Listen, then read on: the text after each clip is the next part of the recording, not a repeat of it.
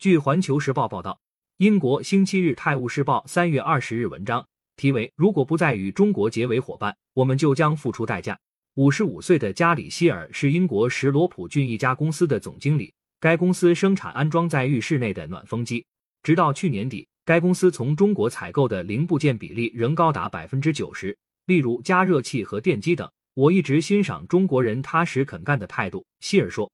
但从去年十月开始，中国供应链乱套了，工厂开始要求他预付现金，订单起订量也提高到过去的十倍。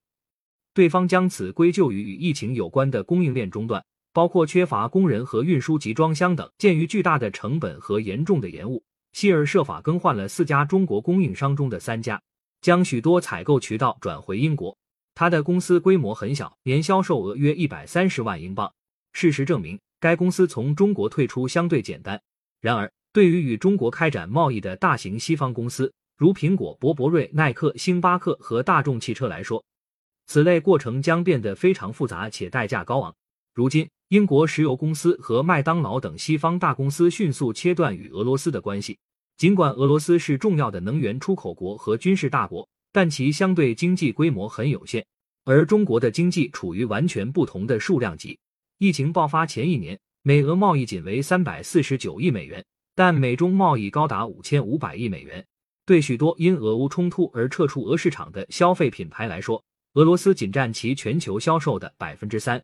波士顿咨询集团的数据显示，中国至少占到美国企业平均销售额的百分之五，而对一些欧洲集团公司来说，占比更是远高于此。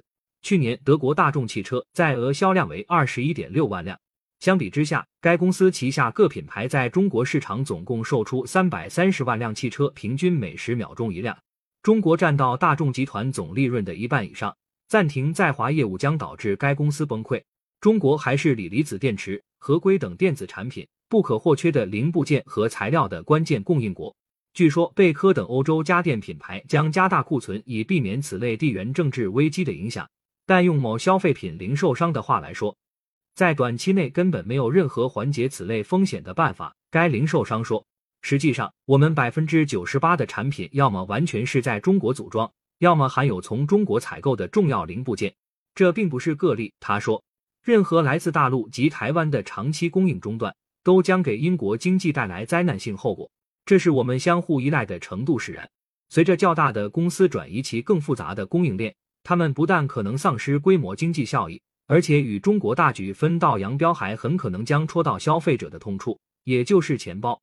感谢收听羊城晚报广东头条，更多新闻资讯，请关注羊城派。